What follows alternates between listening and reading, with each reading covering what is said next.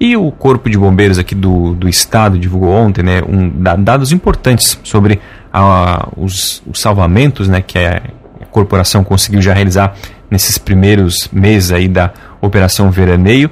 E também tem pedido aí o alerta, né, que é a importância de seguir as orientações que são repassadas especialmente pelos guardas-vidas que estão nas praias. E também a sinalização que é disponibilizada pelo Corpo de Bombeiros nas praias aqui da região. Sobre esse assunto eu converso a partir de agora com o sargento Edson de Freitas, ele que é o comandante dos bombeiros no município vizinho de Orleans, mas conversa com a gente então sobre o assunto a partir de agora. Sargento Freitas, aqui quem fala é Juliano Altino, muito obrigado pela sua atenção com a Rádio Cruz de Malta aqui de Lauro Miller, um bom dia. Bom dia, bom dia Juliano, é um prazer e uma satisfação conversar com vocês e passar algumas orientações né, que são de extrema importância, né? Exatamente, Sargento. Conta então pra gente, né, quais são as principais é, orientações que o Corpo de Bombeiros repassa para quem vai, especialmente para as praias aqui da nossa região, que são bastante procuradas agora nessa época do ano, né? É, exatamente, né? A, a, nossa população aqui, da nossa região aqui, geralmente ela começa a se concentrar, né? Ela vem descendo ali de Laguna, Jaguaruna, é, Torneiro, Balneário, Cambu, Balneário Rincão, Esplanada, e a gente vê que o pessoal, assim, a preocupação do Corpo de Bombeiros a nível de Estado, né, isso em toda a orla ali, é alertar, né, procurar mostrar a importância, né, do guarda-vida e das sinalizações que existem na, em toda a orla, né. E a gente encontra essa dificuldade, né, mesmo orientando, mesmo sinalizando com as bandeiras, a gente tem um índice muito alto ainda, né, de afogamento e até muitas vezes a, a chegar ao óbito, né? Então, por isso que a gente vem trabalhando intensivamente, né, com campanhas e um, um ponto interessante para quem está aí, os banhistas que estão no litoral aí, é, é visível, né, a presença dos guarda-vida que ele chega a abordar o banhista para passar informação e orientar e às vezes até pedir, solicitar para que ele saia de alguns locais de risco. Isso, gente, às vezes até o pessoal ali acaba não compreendendo né, esse papel importante dos guardas-vidas, dos bombeiros, né, até um dado que foi divulgado pela corporação ontem, né, que quase 300 pessoas, né, que eram potenciais vítimas, né, a ter é, um grau de afogamento grave ou até mesmo via óbito, eles foram salvos por conta desse trabalho de salvamento que é feito e dessa orientação também que é feita pelos bombeiros no, no litoral aqui do estado, né? É, exatamente, foi um levantamento que a gente fez ali uma média de 300 pessoas entre ali o meados de dezembro e até agora, dia 28 de janeiro, foram 300 pessoas que foram salvas, né? A maioria ali acontece muito o arrastamento, né, nas correntes de retorno e algumas situações também em, em locais que tem pedra ali, né? Mas não é bem a nossa região. Isso já parte mais lá para o norte. Nós temos algumas praias que tem costão não seria o nosso caso aqui. Aqui geralmente são arrastamento, né, por corrente de retorno. Então a gente pede esse cuidado e seguir as orientações das sinalizações que a gente tem, né? Como as bandeiras, né? A bandeira vermelha, que significa um alto risco de afogamento, né? Essas bandeiras, é interessante o banhista notar que toda bandeira, a gente tem, em todo o posto de guarda-vida, a gente tem uma bandeira retangular, com uma dimensão bem maior, né? para quando o banhista chegar na praia, ele visualizar um posto de guarda-vida que é amarelo e vermelho, ele vai ver uma bandeira lá. Dependendo da cor, ele vai significar o risco de afogamento ou não, né? E mesmo assim, na orla ali, na beira da praia, no corredor de areia, os locais que são visíveis por guarda-vida, que muitas vezes o banhista não conhece, é, são colocadas umas bandeiras triangulares para mostrar também o risco ali, assim como tem outras bandeiras, né? Como eu falei, nós temos a bandeira vermelha, que é um significa um alto risco, né, de afogamento. Nós temos a bandeira amarela, que ela mostra um médio risco de afogamento. Nós temos a bandeira verde, que ela tem um baixo risco de afogamento. E dentro dessas aqui, hoje a gente trabalha também com a bandeira retangular, que daí ela fica lá na orla, lá na beira da praia, que é uma bandeira retangular lilás. Ela mostra o, o perigo que tem com águas vivas, que nós temos uma incidência muito grande também, dependendo da maré, lógico, né? E daí acontece isso. Então a gente indica também.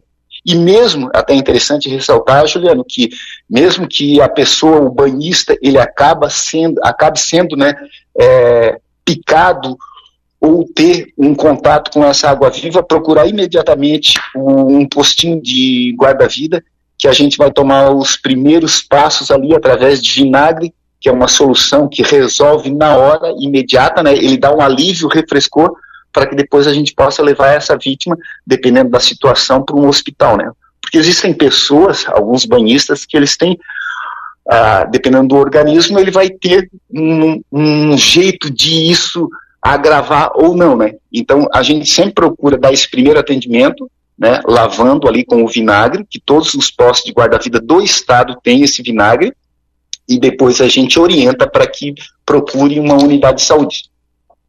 E, Sargento, também um, os, os, bombeiros aqui no estado também eles têm intensificado bastante agora o uso também da tecnologia, né? Através do aplicativo dos bombeiros, né? O, o QR Code também, que é algo que, que auxilia muito o trabalho, inclusive do pessoal que está em casa ainda, quer conferir a situação aí da praia, ele pode fazer essa consulta ainda mesmo em casa através do aplicativo dos bombeiros, né? É, exatamente. O, o Corpo de Bombeiros ele tem um, um aplicativo que qualquer cidadão pode baixar né, no seu iOS, né, ele é, ele é compatível com Android e com o iPhone também, né, que é o aplicativo CBMSC Cidadão. Então ali tu vai ter todas as informações, além das orientações, né, de cuidados, a importância de seguir as orientações ali, enfim, ele dá algumas dicas de segurança e mostra como que tá, ah, de repente a família se programa para uma viagem numa praia X, ele ali ele consegue ver, é, é, bem sinalizado, ele é bem intuitivo, ele mostra umas bandeirinhas em todo o perímetro ali do, das praias, e daí o, a família vai poder já sair de casa com essas informações. Né? E além do, desse aplicativo, a gente também trabalha com os projetos na praia, na Operação Veraneio com as crianças, né? o projeto Golfinho, e também a gente usa a pulseira, né? Porque a gente também tem um nível até expressivo de crianças que acabam se perdendo na faixa de areia. Então, os postos de guarda-vida, eles possuem umas pulseiras que são colocadas na criança com o nome e um telefone de contato. Caso a criança venha a se perder, qualquer pessoa que encontrar essa criança, ela vai ser identificada e fica bem mais fácil, né? Isso a gente é importante também que o pessoal às vezes quando vai para quem vai para uma praia nova, né, que não está acostumado a veranear, então é importante mesmo que ele, é, quando chegar na praia, às vezes procurar um posto ali do, do salvo dos bombeiros, né, para buscar informações sobre as áreas que são mais adequadas para banho e também essas outras informações, esses outros serviços, né, que os bombeiros oferecem para quem está aqui pelo litoral aqui do estado, né? Exatamente, ô Juliano, o nosso pessoal ele é treinado para isso é satisfação do bombeiro, do guarda-vida, atender o nosso povo catarinense e o turista que vem para Santa Catarina. O Corpo de Bombeiros, a nível de Estado, ele procura trabalhar diariamente para manter um serviço e prestar um serviço de excelência. Por isso é interessante, sim, que o banhista, quando chegar, procure um posto de guarda-vida, procure se visualizar um guarda-vida que ele é bem fácil de identificar, né? Então ele vai estar tá lá com um calção vermelho, com a camiseta amarela e vermelho, um chapéu também vermelho. Ele está sempre com um apito também, dependendo da situação, ele fica apitando. É interessante que o banhista preste atenção nisso. E o bombeiro, o guarda-vida, ele está à disposição. Então procure sim qualquer dúvida, qualquer situação que ele possa achar que seja de emergência também, ele pode fazer sinal levantando os braços que o Corpo de Bombeiros vai estar presente e vai visualizar isso. Nós trabalhamos também hoje com drones também, nós temos as moto aquáticas, nós temos binóculo de alta precisão e tudo isso ajuda, mas a gente precisa também né, da colaboração do banhista, que é fundamental.